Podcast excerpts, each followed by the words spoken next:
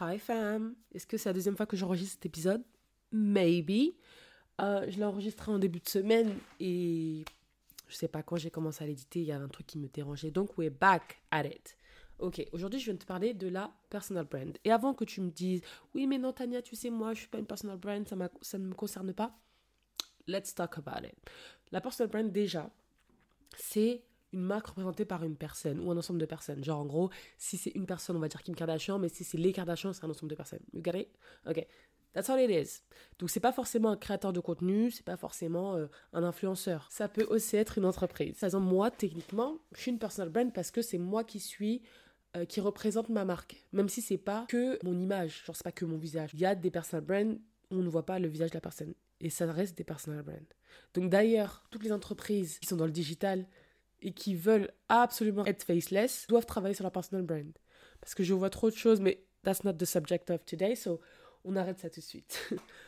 Ce dont je voulais te parler, et pourquoi je veux que tu restes même si toi tu as une business brand, c'est parce que tu vas peut-être être amené à faire des partenariats. Et il y a des points à prendre en compte. Même si je vais faire un épisode dédié spécialement à ça, c'est bien de savoir en fait c'est quoi une personal brand et comment le créateur de contenu il a pensé et comment il est. Parce que si tu peux reconnaître certaines choses, tu vas mieux le choisir. Et aussi parce qu'on est dans une ère, spécialement sur les réseaux sociaux, où de plus en plus de marques, des business brands, utilisent la personal brand pour créer le lien avec leur audience. Donc on est un peu dans un milieu qui est super cool parce que tu restes une business brand, mais tu arrives à créer ce lien encore plus fort avec ton audience parce que tu utilises les codes de la personal brand. You know what I mean? Ok. Donc, si tu es créateur de contenu, sit down, take un papier et un stylo, c'est vraiment pour toi. Les autres, juste rester attentifs. Ok? Donc, euh, let's go. Le fait de se nicher. Je sais qu'il y a cette confusion qui se dit que oui, mais non, si j'ai une personal brand, j'ai pas besoin de me nicher, je peux être moi-même de toutes mes manières, etc. Et c'est comme ça que les gens vont m'aimer. Baby girl, I mean, il y a tellement de gens sur les réseaux sociaux. Il y a tellement de gens sur Internet. Tu vas être obligé de niche down si tu veux qu'on te remarque et on te reconnaisse pour quelque chose. Tu peux te nicher, pas forcément dans un secteur, but within yourself, donc à l'intérieur de toi-même.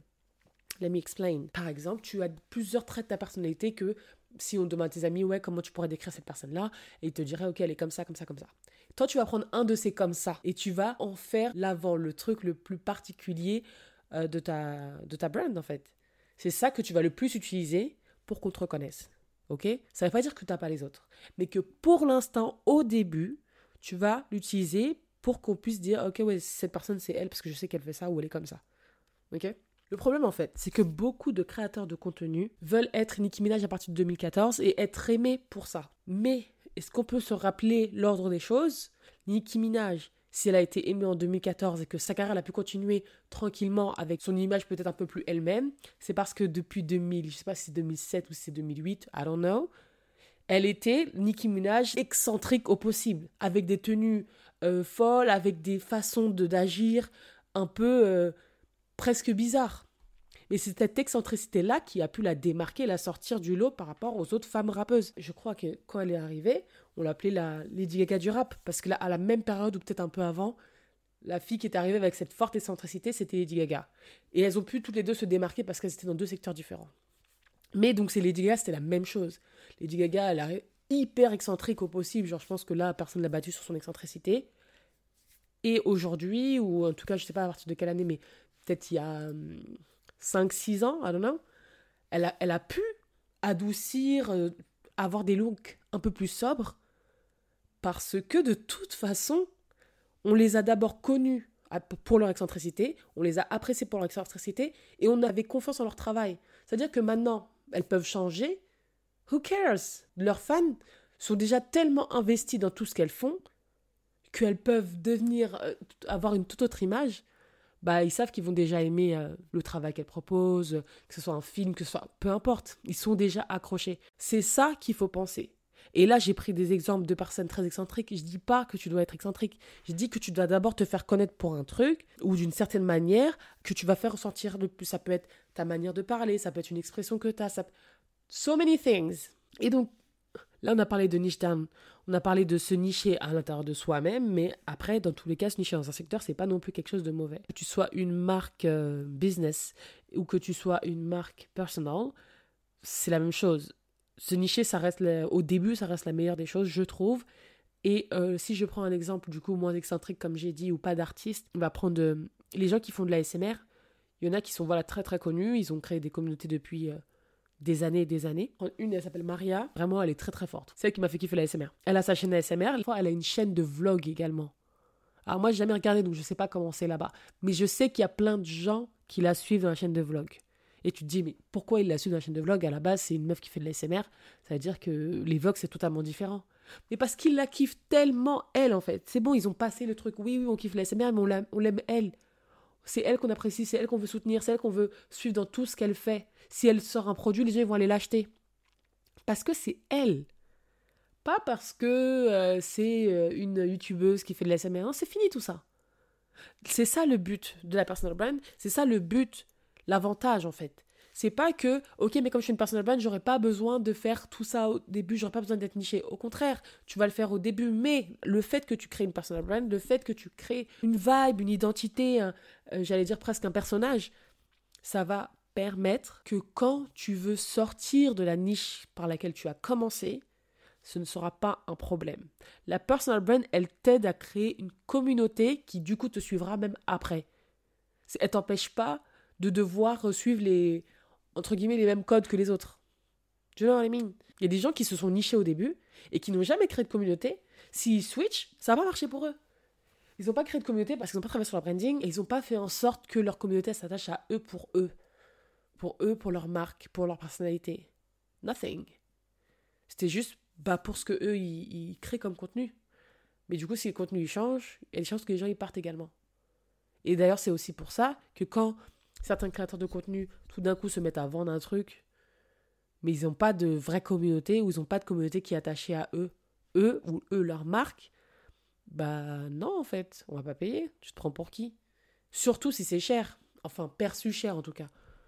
Et quand je dis perçu cher, franchement, je parle de. À partir de, de 40 euros, c'est fini.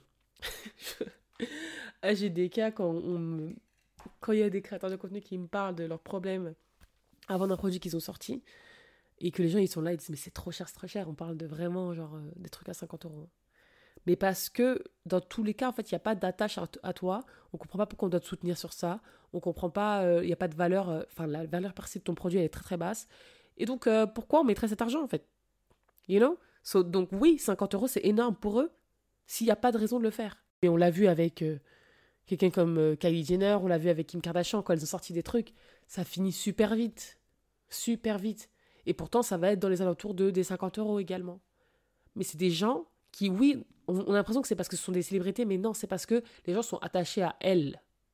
Alors c'est vrai que ça a aidé de faire d'une télé-réalité, hein. je ne peux pas dire le contraire. Il n'y a pas mieux, comme je dis sur les réseaux sociaux, il n'y a pas meilleur que les lives pour créer une communauté. Imaginez à l'échelle mondiale ou à une grande échelle en tout cas, il n'y a pas mieux que la télé. Il n'y a pas mieux que faire, que faire la télé-réalité. C'est pour ça que les gens qui sortent de la télé-réalité, je parle de, des gens en France, bah, quand ils sortent, ils ont déjà créé leur communauté. En tout cas, s'ils sont aimés, ils ont déjà créé une communauté en sortant, même avant d'ouvrir peut-être un compte Insta ou avant de. Parce que les gens, ils se sont tellement attachés à eux à travers la télé parce qu'ils ont l'impression de les voir tout le temps. C'est vraiment là, genre, tu vois la personne, tu la vois dans son habitude, dans ses habitudes, tu vois ses comportements, tu vois son état naturel. Bah après, c'est bon, tu t'attaches trop vite. L'être humain, il s'attache trop vite euh, à tout n'importe quoi d'ailleurs. Mais, Mais euh, voilà quoi. Donc c'est normal. Donc il n'y a pas mieux que les lives sur les réseaux sociaux, il n'y a pas mieux que la télé à grande échelle. Donc forcément, la communauté, elle, se crée facilement. Et eux, si au fur et à mesure ils nourrissent cette communauté-là, et qui créent vraiment un lien et qui mettent leur image et leur personnalité et leur, du coup, marque en avant, ce sera facile pour eux de vendre un truc si ce truc il a un rapport avec leur, leur brand. Et ça, on en parlera dans un autre épisode de comment vendre quelque chose, que tu sois d'ailleurs une marque, euh, une personal brand ou une marque, une business brand, après avoir euh, nourri et élevé une communauté. Voilà, that's it for me. Je pense que cette version est beaucoup mieux que la première. Je pense que celle-ci, j'aurai pas de problème à la poster. So, yeah, I hope I see you soon. Tell me what you think. Et je te jure vraiment, genre, j'ai tellement envie de faire un épisode en anglais. Anyway, bye, love you.